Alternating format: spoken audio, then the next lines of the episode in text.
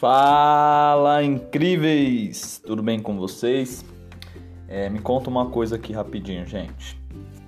Vocês já são assinantes desse podcast? Já são assinantes do Fala Zequim? Por que eu tô perguntando isso para vocês? A gente sabe, né, quando a gente assina um podcast, é, a gente recebe, além de receber, né, novos, novos, as notificações dos novos episódios, quase que não saem, gente. Isso ajuda a manter né, nosso trabalho em, em, crescimento, me inspira cada vez mais a, a ajudar as pessoas com esses insights, como eu falei desde lá de, de trás no início, porque eu comecei a fazer o, o podcast, né, para levar insights a vocês, ajudar vocês a crescerem 1%, a me ajudar a crescer, né, porque eu, eu faço esse podcast no, no sentido de, de fixar as coisas na, na minha mente também, e assim juntos a gente pode é, levar o, o trabalho para mais pessoas. Então, as plataformas, né, quando você se torna assinante, as plataformas ela entende que o, o conteúdo tem relevância e ela começa a, a por conta divulgar para outras pessoas. Então isso ajuda também a gente a crescer o trabalho. Então não esqueçam, compartilhem esse podcast, assinem, manda para quem for que vocês achar que faz sentido, se fizer sentido para vocês, comenta comigo lá nas redes sociais. Se não fizer sentido, comenta também que a gente possa melhorar. É, se vocês tiverem dicas de, de assuntos que vocês queiram que eu trate, me mandem também. A gente pode ter uma interação maior lá no, no meu Instagram, no arroba Dezequim. Lá eu posto algumas coisas também, alguns insights. Sempre posto antes né, o, o assunto, alguma coisa sobre o assunto também. Legal? Então, sem mais é, delongas, né, vamos seguir agora para o tema de hoje, que é procrastinação. Quem aí já ouviu falar dessa palavra, sabe o que significa?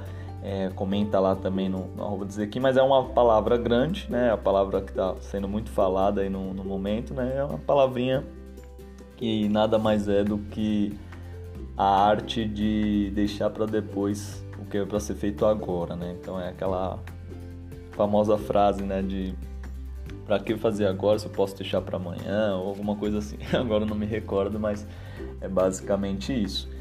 E essa arte de procrastinar tem um efeito genético. Então, se você sabe o que é procrastinar, se você deixa muitas coisas para fazer depois, sim, seus pais, eles são culpados. Calma, calma, calma. Não vai também sair brigando com seu pai. Ah, pai, eu sou procrastinador por causa de você. Mãe, eu sou procrastinador por causa de você. Calma, não é bem assim, né? Tem um efeito genético, sim. Mas a como reverter e aqui depois eu dou mais dicas para vocês como é, podemos, né? Reverter esse cenário de, de procrastinação. Legal?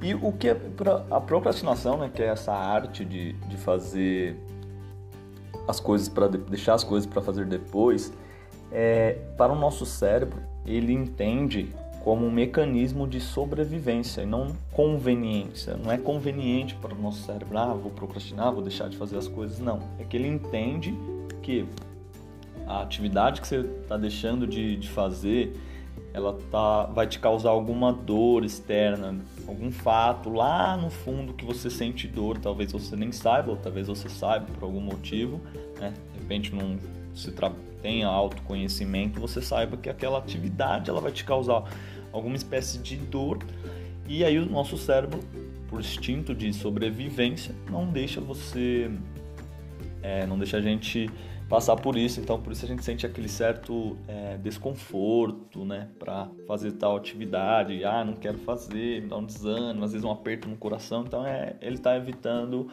é, a dor, combinado? Então esse é um dos pontos aí da, da, da procrastinação, isso é não é o Douglas que está falando, isso tem fundamento científico, tá? Então trago coisas aqui para vocês que eu estudei com fundamentos científicos para não ficar algo da minha verdade. Ah, Douglas falou, não, não é eu que estou falando, é algo estudado que eu trago para vocês para ter um pouco mais aí de, de embasamento.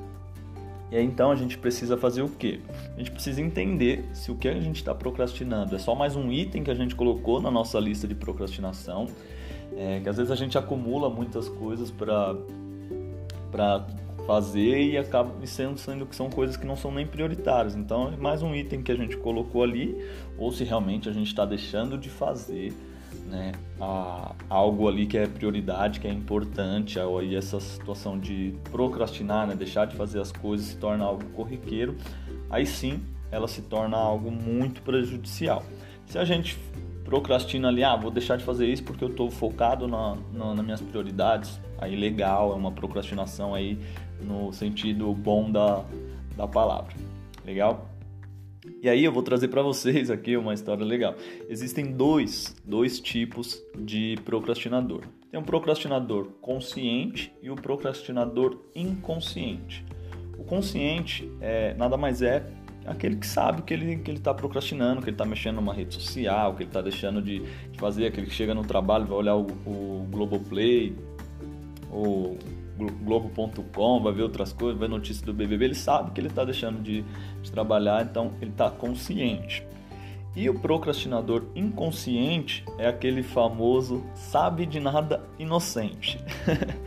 Por que sabe de nada inocente? Porque ele acha ele acredita, né, no, no inconsciente dele ali que ele está produzindo, então ele tem uma tarefa importantíssima para ele fazer, só que aí ele vai pagar uma conta, ele vai fazer uma outra coisa, então ele está colocando várias tarefas à frente dessa prioritária, à frente dessa prioridade que ele tinha, e aí ele não produz, né? Ele não faz o que ele tinha que fazer de prioridade, aí ele reclama do tempo e acha que não, ah, tem pouco tempo para fazer as coisas, mas é porque ele, ele se ocupa muito, né? Ele traz muita ocupação para ele, esquece de fazer o que é prioritário e depois ele vai, vai reclamar. Então, por isso que o, o sabe de nada inocente, ele é o mais perigoso do, dos procrastinador, porque ele sempre acha que está fazendo algo bom e não, não, não tá, ele tá adiando coisas. O outro já sabe que não, não tá fazendo nada de legal ali, olhando as redes sociais, olhando outras coisas e deixando de produzir. Então ele tá um pouco aí mais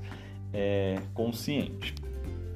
E, galera, o primeiro passo para a gente sair, né, deixar de procrastinar, o primeiro passo é entender, é aprender e saber que a gente faz isso.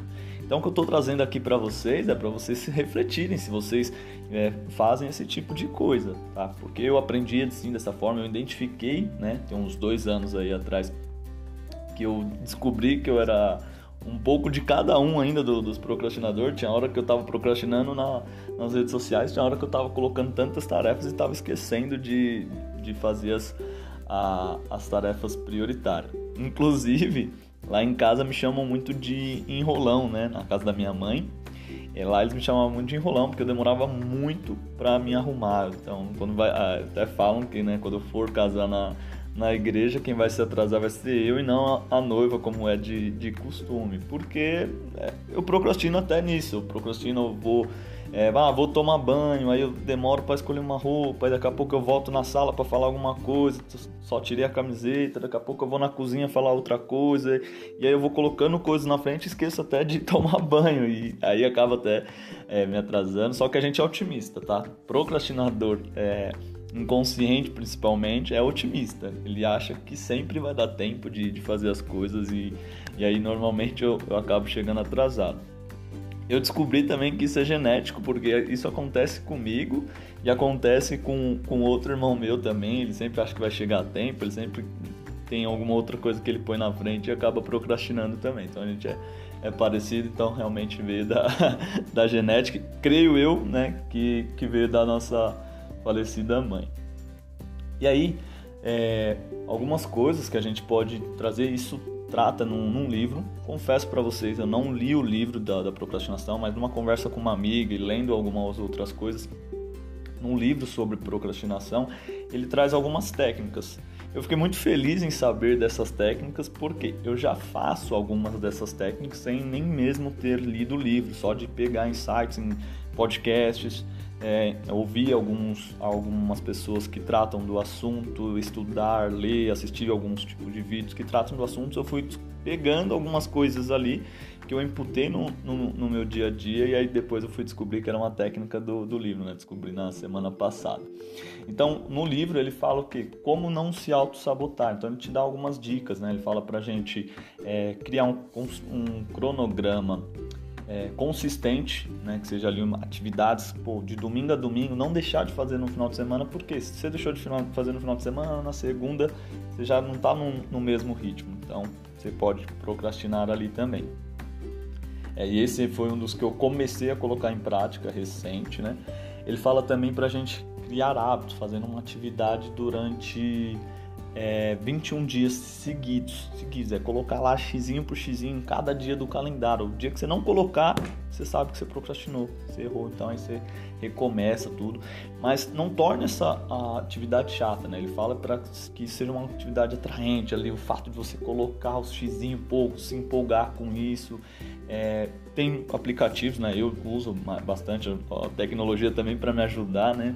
Então tem aplicativos que ele te ajuda a criar os hábitos, né? Alguns geram até dopamina, que você conclui a atividade, vem um, um, uma, um folheto ali ah, de congratulação que te, te dá uma animação. Não vou saber falar a palavra agora, mas é que, que te dá uma, uma certa animação ali, gera uma, uma certa é, dopamina. Um, um, outro fato que ele comenta no livro, né, que eu achei engraçado, é você despertar o cérebro, né? Quando você vai fazer alguma coisa, né? Tipo, na, na época de criança que você brincava, era um, dois, três e já, né? Três, dois, um, já. Então ele fala para você fazer isso também. Tem uma atividade importante, então um, dois, três, já, vamos fazer a atividade. Então ele vai saber que você está fazendo uma atividade ali interessante e que você pode é, usar dessas maneiras. Então é, é, legal essa aí, eu achei interessante. Vou ver se eu passo a usar, ainda não, não, não conhecia essa.